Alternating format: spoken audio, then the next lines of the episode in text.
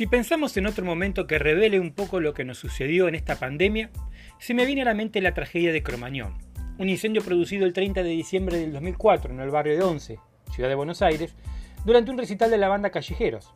Ese incendio provocó la peor tragedia mundial de la historia de la música y una de las mayores tragedias no naturales en Argentina, dejando un saldo de 194 muertos y al menos 1.432 heridos. El momento fue tan grave que incluso el público que había ido a ver ese recital terminó ayudando y salvando vidas como si fueran bomberos voluntarios. Y eso me hace pensar que en algún momento de nuestras vidas todos tenemos la oportunidad de salvar a otro en algo tan lineal como un accidente, un terremoto y también, y por qué no, en lo cotidiano, en el día a día. Fácilmente reflejable, por supuesto, es en el accionar de médicos y enfermeros. El sistema de salud en general, donde quienes trabajan codo a codo todo el tiempo están en ese límite muy delicado de salvarle la vida o no a un paciente. ¿Pero acaso no lo hace también el chofer de la línea de colectivos que va generalmente lleno en horas pico y en grandes ciudades, sobre todo donde el tráfico se hace realmente intolerable? ¿Acaso un piloto de avión, cumpliendo con su trabajo, yendo a tomar su vuelo consciente del esfuerzo y de la importancia de que él esté bien tanto anímica como emocionalmente para asegurar un buen viaje? ¿Y aquel que decide dedicar su vida a la producción alimentaria no estaría acaso también cumpliendo un rol importante con la alimentación de nuestros peques? Y también entramos en la gran discusión de si efectivamente tuviéramos 10, 20, 30 años de una buena educación, de un docente dedicado a trabajar en un solo cargo y con un salario acorde, ¿no estaríamos acaso salvando a toda una sociedad? Aristóteles hablaba de virtudes y se refería efectivamente a que cada uno de los ciudadanos tenía su virtud. Afirmaba que la felicidad es una actividad de acuerdo a la virtud. El hombre feliz vive bien y obra bien. El obrar sigue al ser para la consecución de su finalidad. Aun cuando la manera de vivir la vida sea elegible, en tanto que somos seres naturales, tenemos una finalidad. Dicha finalidad es la felicidad a través de la trascendencia.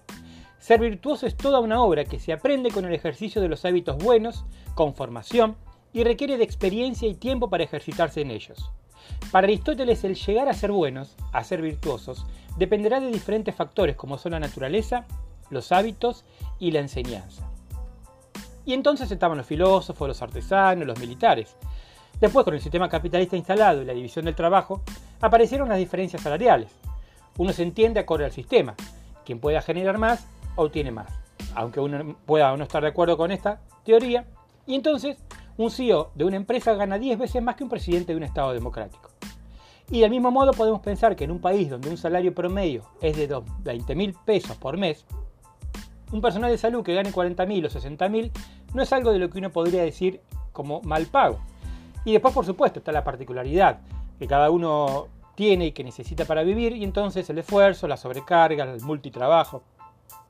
Y ahí es donde me quería detener, porque el sistema de salud en general, pero el Mar de Plata en particular, mostró su peor cara, que es la cara de la precariedad laboral y por lo cual tenemos a un personal que trabaja en una clínica privada, en un hospital estatal y a lo mejor hace domicilios el fin de semana o trabaja en un geriátrico. Los contagios entre el personal de salud marplatense cuadruplican la media nacional.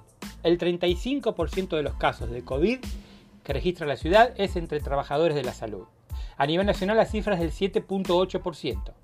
Falta de insumos, multiempleo y un relajamiento en el personal son los motivos principales de esto. No nos vamos a poner a cuestionar las necesidades individuales y los derechos que tiene cada trabajador en tomar la decisión de estar toda su vida trabajando, por lo menos su vida activa, y estar solo en casa para dormir.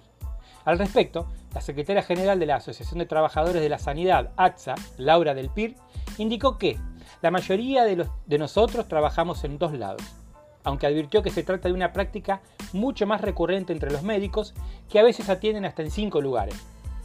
En general, dijo, no cobramos mal. Podemos decir que tuvimos aumentos importantes en el último tiempo e incluso muchos pagamos ganancias, pero hay gente que necesita otro ingreso, aunque también es cierto que muchos se administran mal, sentenció. Tampoco vamos a pretender entender a ese médico que, de la misma manera, sobrecarga su tarea, pero sí podemos pensar y preguntarnos por qué este profesional no alcanza a comprender que su cansancio, que su fatiga puede terminar afectando a un tercero. Esta semana se conoció la denuncia de unos vecinos del Martillo por algunos malos tratos hacia pacientes, con dificultades para conseguir turnos o profesionales que están pero que no quieren atender en los CAPS.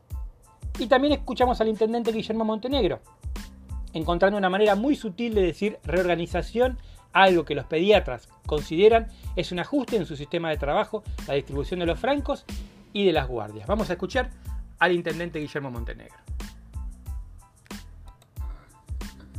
Que ver con, un recorte horario, sino cómo se estaba contratando la gente que tenía que cumplir los, horarios de sábado y domingo.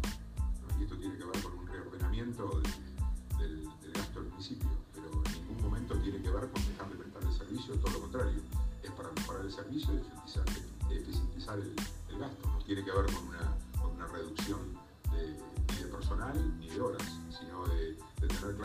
personas que van a llevar adelante el servicio el fin de semana sea gente que esté específicamente contratado para trabajar el fin de semana. Ahí escuchábamos entonces al intendente entre una pregunta eh, en conferencia de prensa. ¿Debiéramos todos los y los trabajadores de este país tener mejores salarios? Claro. Entonces podemos soñar con que esa enfermera trabaje en un solo lugar y poder disponer de su tiempo libre para disfrutar de la vida. Y lo mismo así con un docente, que está ganando 23 mil, 24 mil pesos por mes con un solo cargo, si pudiera solamente con ese trabajo tener un buen sueldo y no tener que pensar cómo llegar a fin de mes, perdiendo incluso ese deseo y ese sabor hermoso que significa enseñar y educar. Y por supuesto que todos deberíamos pretender querer y conseguir ganar mejor, pero eso en un sistema capitalista como el nuestro no pasa y lamento decirles no va a pasar.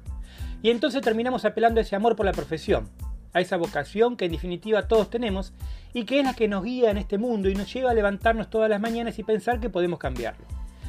Creo que si de algo ha servido esta pandemia es para darnos cuenta que tenemos un sistema económico, laboral y social muy frágil y que las víctimas que cuentan de a muertes, pero también hay víctimas que van a quedar heridos y que van a ser esos profesionales que se sintieron atacados y agraviados por algún desagradecido que los culpa de ser portadores de un virus y por ahí terminar afectando e infectando a más de uno simplemente por hacer su trabajo.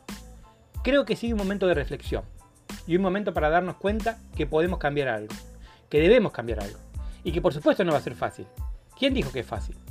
Desde el Estado, por ejemplo, se podría incentivar la formación de profesionales de la salud, abriendo carreras, facilitando certificación de títulos, etc.